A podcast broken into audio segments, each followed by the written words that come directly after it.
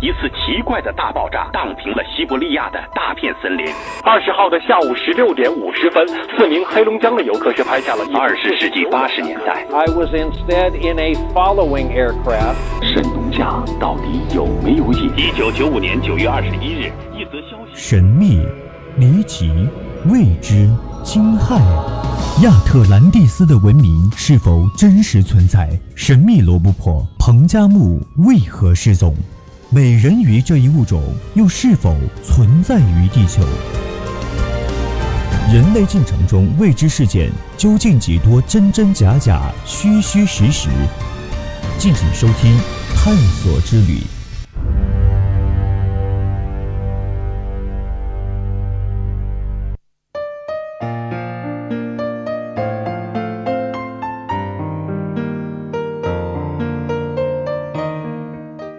调频与您共享，现在是北京时间的十八点三十三分，正在为您直播的是 VOC 广播电台在每周一晚上十八点到十九点为您直播的百科探秘之探索之旅，我是主播冯国恩。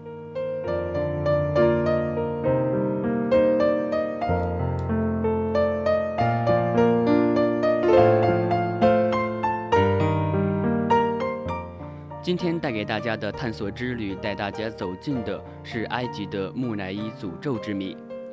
在古埃及人留给世界的众多遗迹中，最令人着迷和最神奇的，也就是木乃伊了。它们有着无数令人吃惊的传奇，更有着恐怖的咒语，让人们不寒而栗。每一个进入古埃及法老墓室的人，不论他是盗墓贼还是考古学家，都有可能被木乃伊的咒语所诅咒。而这咒语可能会使他迅速破产，也可能会使他终生残疾，甚至严重的可能会使他突然而死亡。这些咒语真的有那么灵验吗？那么今天我们就走进木乃伊的世界，拂去历史的尘埃，揭开木乃伊咒语的真相。那么说到这里，如果大家想要加入到我们当中来，可以在我们的 QQ 听友四群二七五幺三幺二九八里面与我们互动。而且也可以在微博上 @VOC 广播电台，也可以下载蜻蜓 FM APP，搜索 VOC 广播电台，也可以收听我们的直播和往期的节目内容。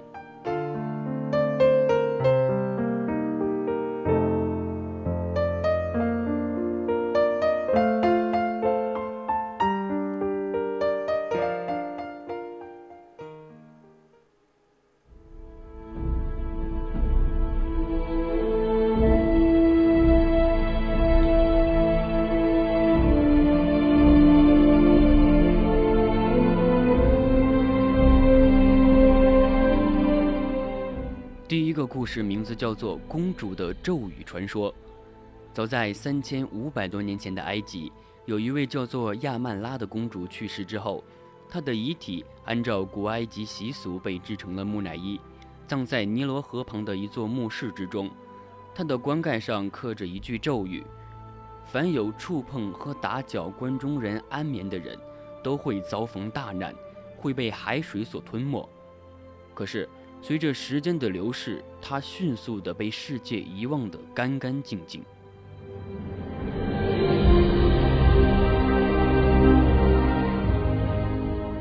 然而，就在二十世纪前后，亚曼拉公主棺盖上的咒语似乎发挥起了魔力。一八九零年，四位英国年轻人来到埃及游玩，他们买回了亚曼拉公主的木乃伊，从此。噩梦就如影随形地纠缠着每一个接触到棺木和木乃伊的人。当木乃伊买回后不久，这四个年轻人中的一个突然在沙漠中失踪，而另一个在埃及的街道上遭受到枪击重伤。这具神秘的木乃伊后来还是被运回了英国，而剩下的两个人回去后都迅速破产，穷困潦倒了一生。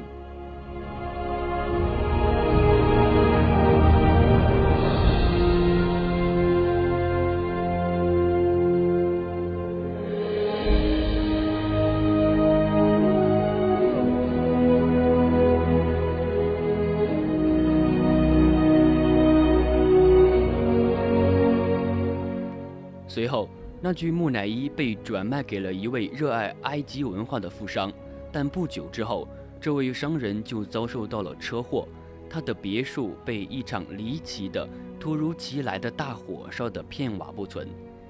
在巨大的恐惧压力下，他将这具浸透了诅咒的木乃伊捐给了大英博物馆。而在运木乃伊入馆的两名运货工人则死于非命。此后，在大英博物馆里，夜间的守卫常常在他的棺木附近听到敲击声和哭泣声。而有一位报社的摄影记者为这具木乃伊拍的一些照片中，却在其中的一张照片上洗出了可怕的人脸图案。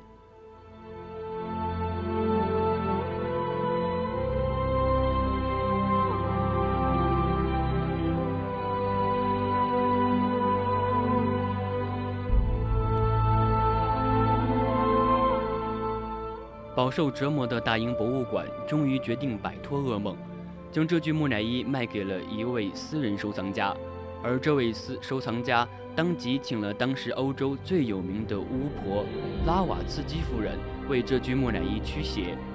在繁琐冗长的驱邪仪式结束后，布拉瓦茨基夫人无奈地宣布，在燕玛拉公主的身上存在着惊人的大量的邪恶能量。恶魔将永远地存在他的身上，任何人都将束手无策。他给这位收藏家提出的忠告是：尽快地将他脱手处理掉。亚曼拉公主的木乃伊在辗转流离十余年后，一位不信邪的美国考古学家花了一笔可观的费用将它买下，并且打算将它安置在纽约市。一九一二年的四月，这位亚曼拉公主的木乃伊和棺木。被运上了一艘当时轰动造船界的巨轮，而这艘巨轮就是现在妇孺皆知的泰坦尼克号。结局所有人都知道了，木乃伊与泰坦尼克号上的一千余名乘客一起，葬身在了冰冷的大海当中。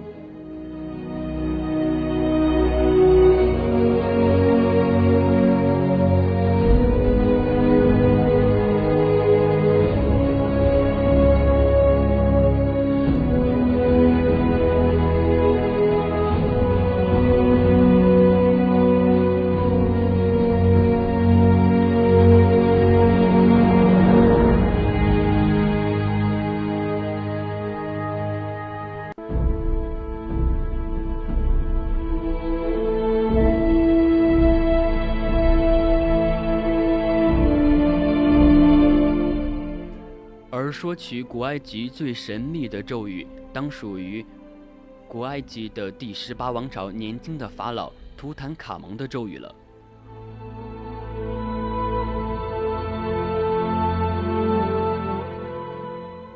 图坦卡蒙在公元前十四世纪统计埃及九年，公元前一三五零年，他十九岁的时候就神秘的死去了，历史学家怀疑是他的政敌谋杀了他。图坦卡蒙的陵墓在地下沉睡了几千年，直到1922年的11月4日，才在考古学家霍华德·卡特的发掘下得以重见天日。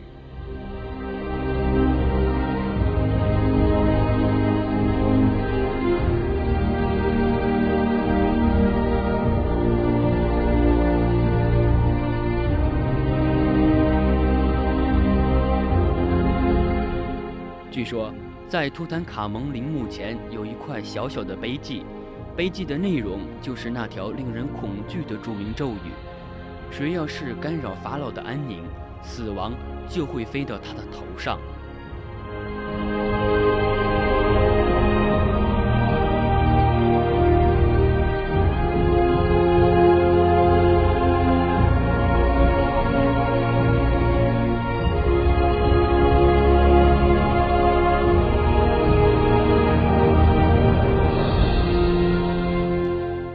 历史总是让人惊奇，果然在几后的几个月，悲剧就开始发生。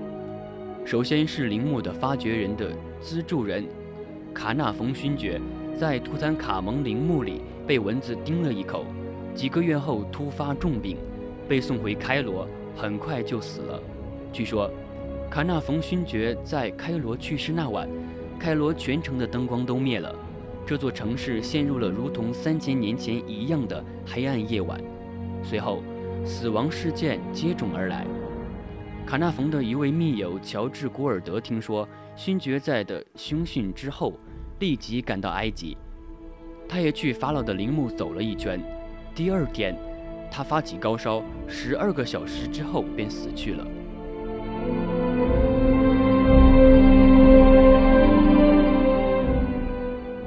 而曾给法老木乃伊做过 X 光透射的放射学专家，回到英国之后不久便也去世了。英国工业家乔尔·伍尔是法老陵墓的第一批参观者之一，在那后不久，他发起了无名高热，很快的也离开了人世。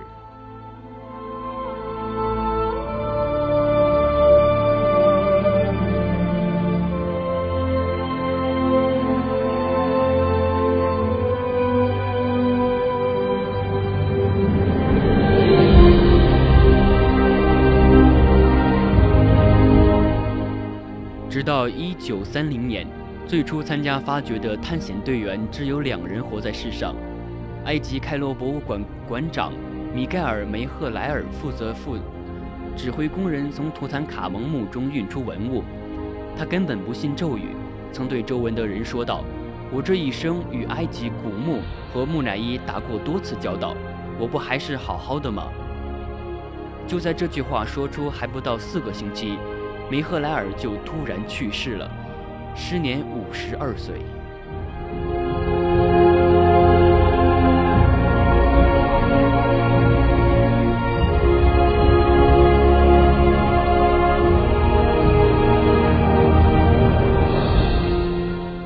不知是否是巧合，半个世纪后的法老诅咒依然可以穿越时空取人性命。一九七零年。探险队最后的幸存者接受电视采访时谈及这个诅咒，说道：“我从来不相信这个神话。”结果从电视台回家的路上，他便遭到了车祸，几乎丧命。此外，1972年之后的几次图坦卡蒙黄金面具展览的组织者及相关的人员都丧命的丧命，遭灾的遭灾。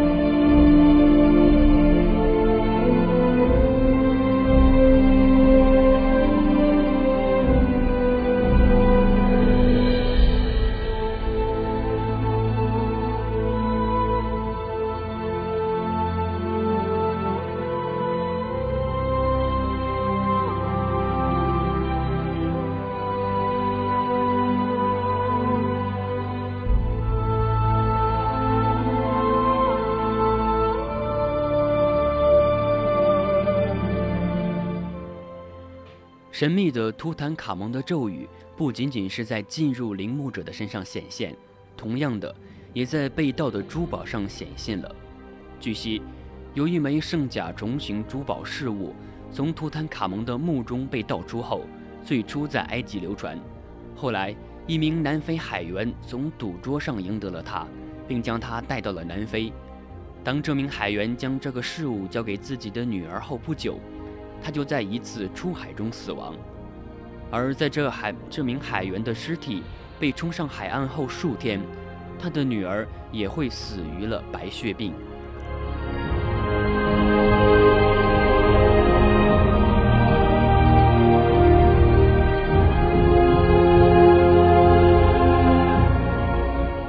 之后，那名海员的妻子认为这枚圣甲虫形的珠宝给他们一家带来厄运。于是将它卖给了一名南非妇女。这名妇女听说了埃及图坦卡蒙坟墓被挖掘，曾造成好几人神秘死亡的事后，她决定为这枚珠宝寻找新的主人。然而，就在即将交易进行的前一天，她的丈夫又突然的神秘死亡。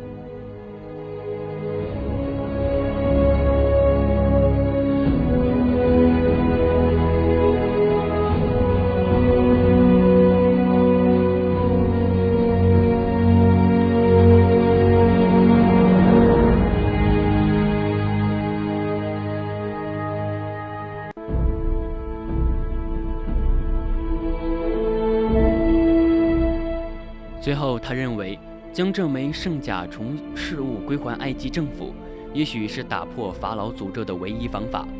于是，他向埃及文化部写信求助，希望埃及政府收回这一法老事物。在古埃及的文化中，护身符被认为对佩戴它的主人有神奇的保护力量。死者和生者一样，都佩戴着护身符造型的首饰，因为死后的世界只是生命的另一种形式。护身符首饰当然可以带到墓中，继续在来生佩戴。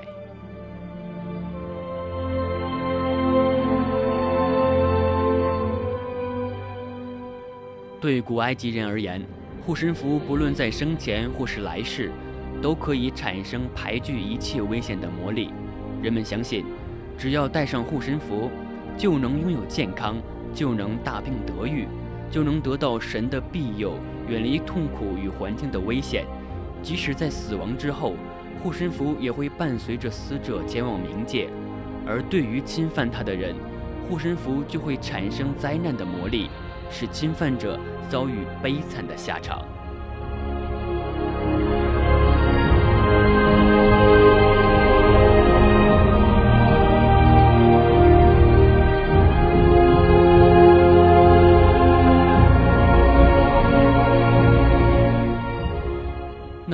埃及人为什么要花费大量精力制作木乃伊呢？为什么还要在存放木乃伊的棺木或者墓室上写上一句咒语呢？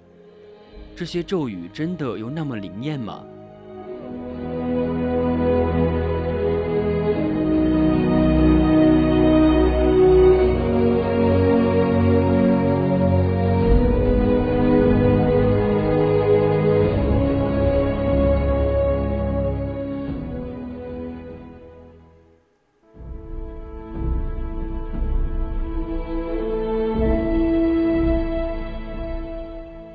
及人非常相信来世，他们相信人类享受着永久的生存，死亡只是它的暂时中断。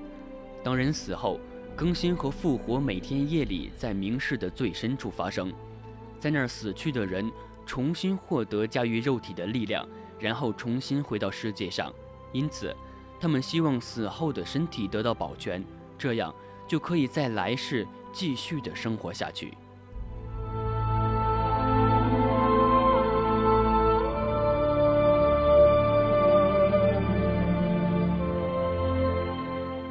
而为了保护死者顺利转世到另一个生命，古埃及人热衷制作干尸、修坟墓。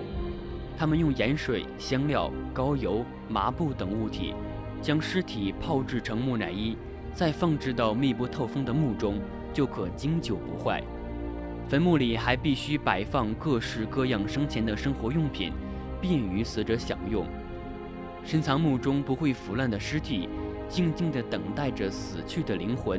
重新的回来依附在肉体上，最后，他们还把木乃伊封存在层层棺木里，然后在木乃伊的包裹布中藏有各种被称为护身符的物件，有时几百个护身符，每一个都有着它特定的含义或者用途。与此同时，还贴上种种咒语，诅咒打扰他们安宁的人。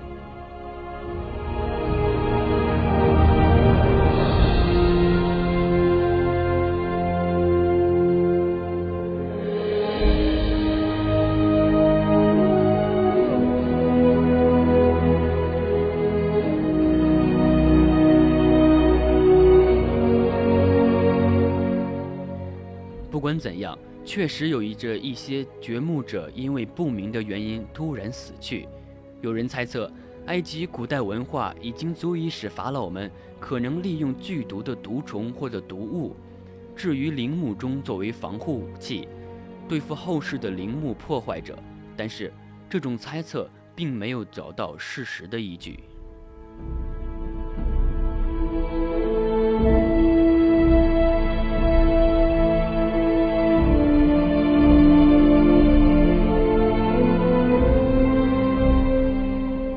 一九八三年，一名一位名字叫做菲利普的法国女医生，经过长期的研究后认为，这些死亡的人的原因都是因为发掘者和参观者对于墓中霉菌过敏反应造成的。据他研究，死者的病状基本相同，肺部感染窒息而亡。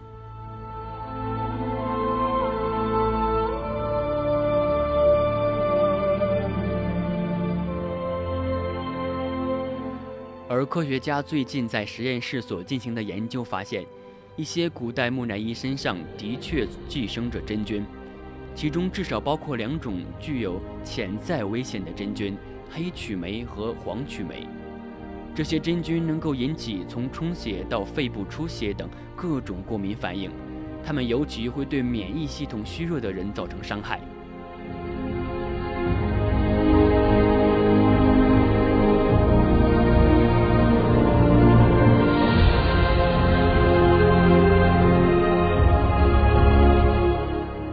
而且，科学家还在封闭的石棺内发现了氨气、甲醛和硫化氢。一旦这些有毒气体达到极强的浓度，它们就有可能伤害人们的眼睛和鼻子，使人们出现类似于肺炎的症状。情况严重时，还能置人于死地。更令研究人员惊讶的是，许多被打开的陵墓中竟然还寄居着蝙蝠。后来才发现，这些古墓年久失修。出现了不少的裂缝，蝙蝠因此将墓穴当成了自己的家。可是，这些蝙蝠的粪里含有一种真菌，而这种真菌能够引起类似流感的呼吸道疾病——组织包浆菌病。在适当的条件下，这种情况同样可能置人于死地。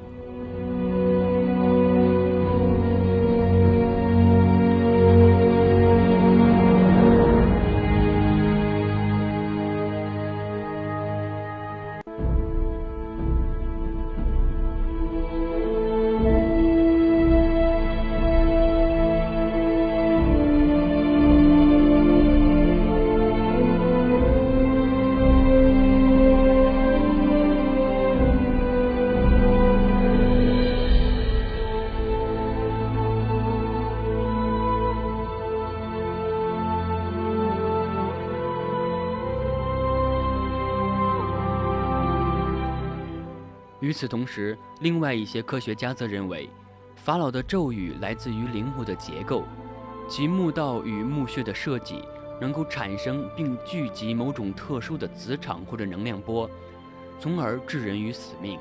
但是，要设计出这样的结构，必然要有比现代人更高的科学技术水平。而三千多年前的古埃及人又是怎样的掌握这种技术的呢？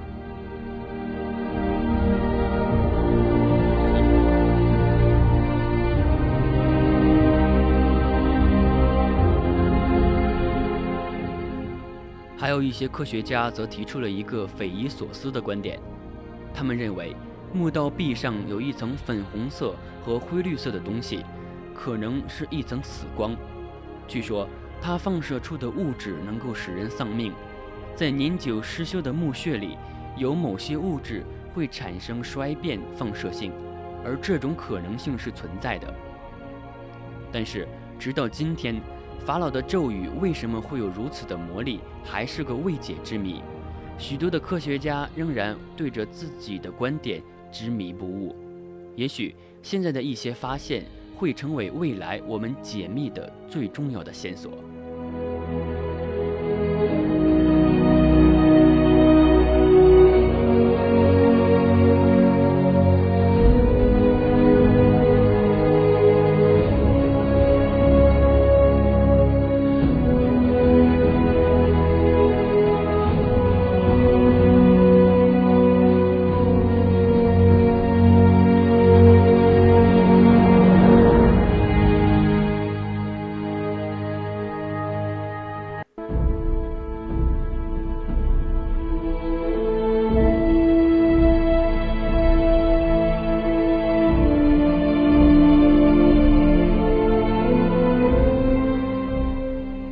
北京时间的十八点五十六分，今天的探索之旅到这里就要结束了。